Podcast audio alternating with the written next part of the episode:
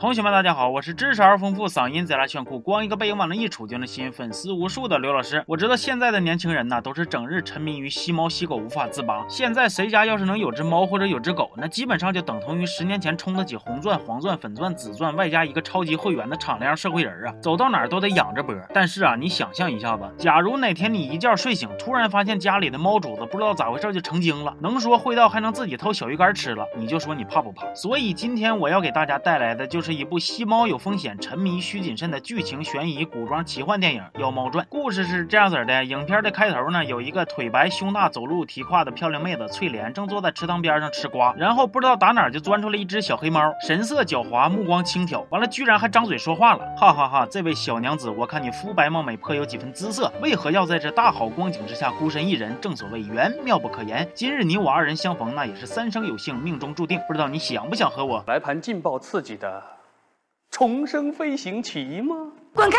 但是黑猫说了，我不会白玩你，呃，不会白玩棋的，我给钱。你们屋子那棵石榴树底下就有老鼻子钱了，拿走随便花。翠莲拿了钱之后，那是相当开心了，赶紧就把这个小秘密告诉了自己的老公柱子。哎呦我去了，翠莲呐，翠莲，那嘴咋像棉裤腰似的？你咋了？咋就那么松呢？另一边有一位为了帮皇帝驱魔除病，所以从倭国漂洋过海来到大唐的法师小光头闪亮登场了。但是小光头登场还不到五分钟呢，皇帝就寂寂了。只见皇帝原地弹起向前俯身三周半，原地。翻转一百八十度，托马斯基大回旋，难度系数三点零，死法飘逸潇洒。但是小光头看着就有点不乐意了，干哈呀？不是说好我才是全边的装担当吗？我看你们是不把我这个时时刻刻都挂在脸上，仰望天空四十五度迷之微笑放在眼里了。这个时候，一位专门负责记录皇帝日常生活的文员老白就出现了。老白安慰小光头说：“没事儿，咱哥俩是男一号跟男二号，后边装的机会多着呢。因为皇帝死的非常蹊跷，老白作为一个严谨务实的文字工作者，就非常的想要探索真真相，外加。小光头也认定皇帝的死应该跟坊间流传的那只会说话的猫有关，于是俩人一拍即合，开启了走进猫妖的科学活动。俩人跟踪柱子来到了一间大保健会所，看见柱子正拿着这笔不义之财在那放肆挥霍呢。我本以为这俩人是为了调查才来的，结果我一个没注意呀。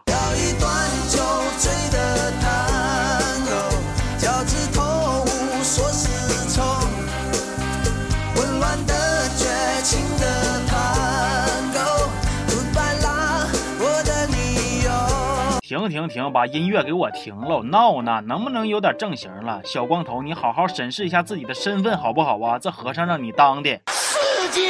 正当柱子搁这一大堆人饮酒醉，七八个小哥哥全喝跪呢，突然就听见背后好像有人喊他名字。谁喊我？是我。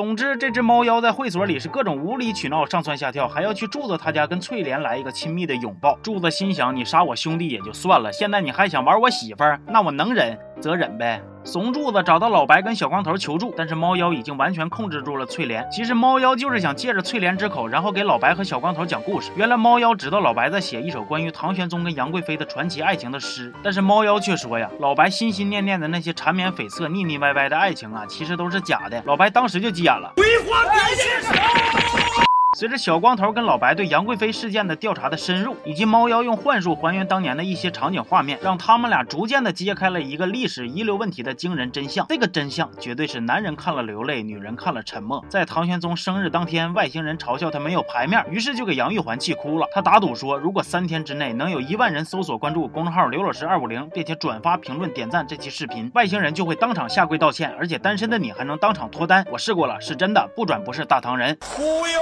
接着忽悠。其实啊，事情是这样的，史书记载杨玉环是被高力士勒死这一说法，其实都是假的。当年马嵬坡兵变，皇帝想要杀了杨玉环，但是又不想让自己痴情好男人的人设崩塌，于是他就跟当时特别牛逼的一个幻术大师串通好，骗杨玉环说，大师懂一个，只要用针怼你，你就能假死，然后针一拔，你还能继续活蹦乱跳，不仅对身体没有副作用，甚至还可以让你容颜不老的奇妙招数。然而事实并非如此啊，杨玉环被怼之后，只能短时间的进入假死状态，所以最后他在身。埋地下的棺材里边逐渐苏醒，最后死在了绝望之中。然而在当年唐玄宗为杨玉环举办的极乐之夜上，有两个少年对杨玉环一见钟情，尤其是这个叫白龙马不对，是叫白龙的少年，更是爱他爱的要死要活啊！哎呀，我说白龙啊，西天之路就这么闲吗？你不好好保护师傅，非要嘚嘚嗖嗖的搞对象，你当烧死异性恋的口号都是白喊的。你呀你呀，该啊！当白龙得知了皇帝的骗局之后，非常的愤怒，救回了杨玉环的尸体，心甘情愿把灵魂附到一只黑猫上，化为猫妖，就为了能帮。帮杨玉环报仇。然而，白龙这么多年的仇恨，最终还是被小光头用不管不管，人家就是要用嘴炮打倒你啾咪大法给感动了，终于放下了恩怨，羽化成仙。全片到这里也就正式结束了。这部电影的画面制作非常的庞大，整个极乐之宴的场景也是华丽恢宏。尽管故事本身有些薄弱，但是跟十年之后才能看懂的无极比起来，确实是通俗易懂多了。所以整体来说呢，还算是好看的。而且这个电影还告诉了我们一个非常重要的道理，那就是所有真挚感人的爱情故事，前提都是看脸